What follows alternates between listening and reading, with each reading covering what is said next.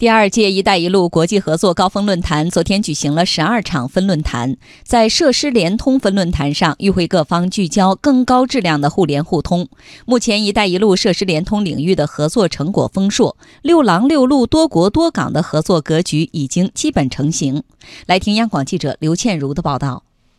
基础设施互联互通是共建“一带一路”的优先方向。中国交通运输部部长李小鹏说：“近六年来，设施联通领域的合作成果日渐丰硕，为各国经济发展、物资流通提供了便利。六年来，六廊六路、多国多港的合作格局基本成型。随着基础设施互联互通程度加深，人员往来频繁，给各国带去了满满的发展机遇。”实现了优势互补、互利共赢。六廊六路多国多港格局中的六廊指的是中蒙俄、新亚欧大陆桥、中国到中亚到西亚、中国到中南半岛、中巴、孟中印缅国际经济合作走廊。六路指的是铁路、公路、水路、空路、管路、信息高速路互联互通路网。多国是指选取若干重要国家作为合作重点，多港是指构建若干海上支点港口。最新发布的一带一路国际合作高峰论坛咨询委员会研究成果和建议报告显示，铁路联通的加强对于贸易的促进作用最为明显。二零一八年，中国与中欧班列相关国家的进出口贸易总额突破了七千亿美元，是一带一路倡议提出年份，也就是二零一三年的一点二一倍。欧盟委员会运输移动总司副总司长玛雅巴克兰说：“中欧班列已经成为中国与‘一带一路’相关国家设施联通、贸易畅通的重要纽带。”“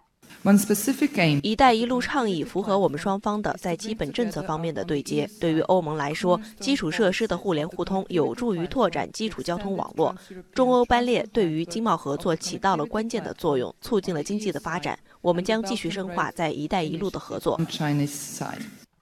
除了中欧班列之外，海上的互联互通也架起了一座座经贸合作的桥梁。近日发布的共建“一带一路”倡议进展、贡献与展望显示，我国已经与四十七个沿线国家签署了三十八个双边和区域海域协定。在斯里兰卡，科伦坡港口城项目实施进展顺利，汉班托塔港经济特区也已经完成园区产业定位、概念规划等前期工作。斯里兰卡港口和航运部部长萨格拉拉特纳亚克说：“他们将在‘一带一路’倡议的推动下，继续发挥港口优势，促进经济发展。”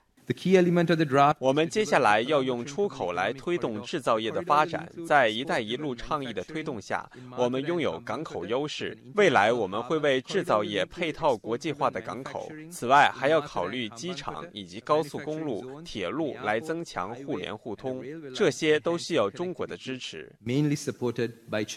如今，设施联通正在成为破解沿线众多国家经济发展瓶颈的突破口，成为各国经济增长的稳定器和务实合作的助推器。